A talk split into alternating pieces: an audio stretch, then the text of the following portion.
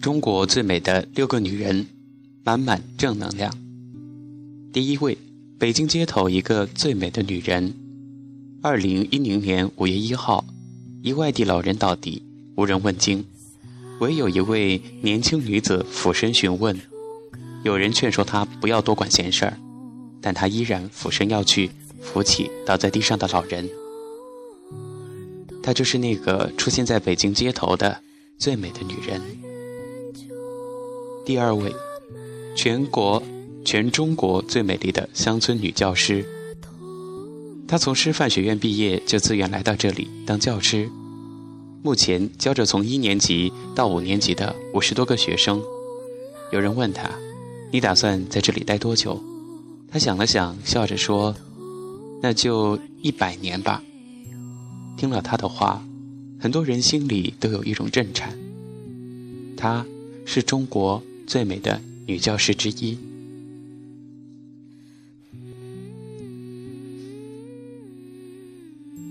第三位，文花枝。文花枝带领旅行社团队乘坐的旅游车遭遇车祸，左腿胫骨断裂，骨头外露的文花枝及腰以下的部位被卡在座位里，动弹不得。当火速赶来的救援人员准备先将其救出来的时候，因为他坐在前排。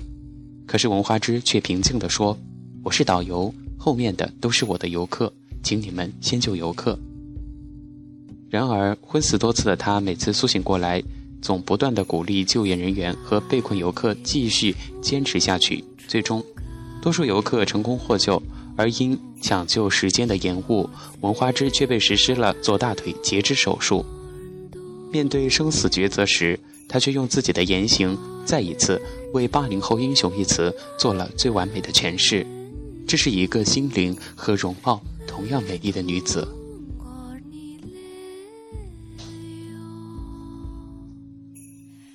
下面我们一起走进中国最美丽可爱的女记者。十三岁的女孩王梦珂不慎落入郑州黄河公路大桥西三百米黄河南岸的滚滚河水中。落水女孩的父亲跪在地上祈求人们救救他的女儿。河南电视台都市频道女记者曹爱文放弃采访抢救落水女，迎着王梦珂淌着白沫的嘴，俯身做起人工呼吸。经过多次努力，女孩却最终还是没有能醒过来。看着女孩的尸体，作为记者的曹爱文哭了，泪水顺着脸颊滑落。他做出了一个让一名摄影记者一生都难以忘记和震撼的动作：一个红润的滚烫的嘴唇和一个冰冷的青紫的嘴唇，牢牢地对接在一起。这是一个生命向另一个生命的呼唤，这是一个生命对另一个生命的拯救。向你致敬，中国最美的女记者。火海里飞舞的美丽凤凰，作为新中国第一位冲在火场一线的女消防警官杨丹，现在黑龙江省公安消防总队哈尔滨支队工作。她用勇敢和坚毅书写着别样的花样年华，也诠释着生命在烈火中绽放的美丽。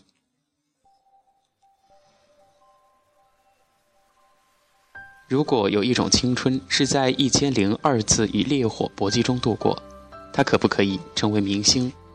如果有一种人生冲破性别禁区，在中国消防救火的世界里独一无二，她可不可以成为名人？那么她是不是最美的女人？最后一位出场的是感动中国的河南女性，那人，那山，那渴望知识。渴望走出大山的孩子的眼神，那安于清贫、授业解惑的代课教师，一如小说《凤凰情》的翻版。不同的是，这位在河北深山中代课的女教师，郝艳敏，是十二年前被拐卖到这里的河南女子。她曾多次逃跑，逃跑不成，就想要自杀，偶然成了山村中唯一的一名代课教师。被孩子们的泪水打动，并坚持的留下来。在这个曾经的伤心地，他希望自己的命运不会在下一代身上重演。从自己被拐卖到山村，再到在山村里扎根支教，我们不禁为他的命运和奋争感慨感动。一位普通的乡村教师，像雨露一般滋润着学生纯洁的心田，像阳光一样伴随着学生成长的每一天，用一颗博大的爱心承载着学生，承载着我们对未来的憧憬和感动。中国的女性有一种与生俱来的东方美。那么今天的节目当中，就跟大家介绍了六名让很多人都很感动的东方女性。感谢大家收听本期的正能量，咱们下期节目再见。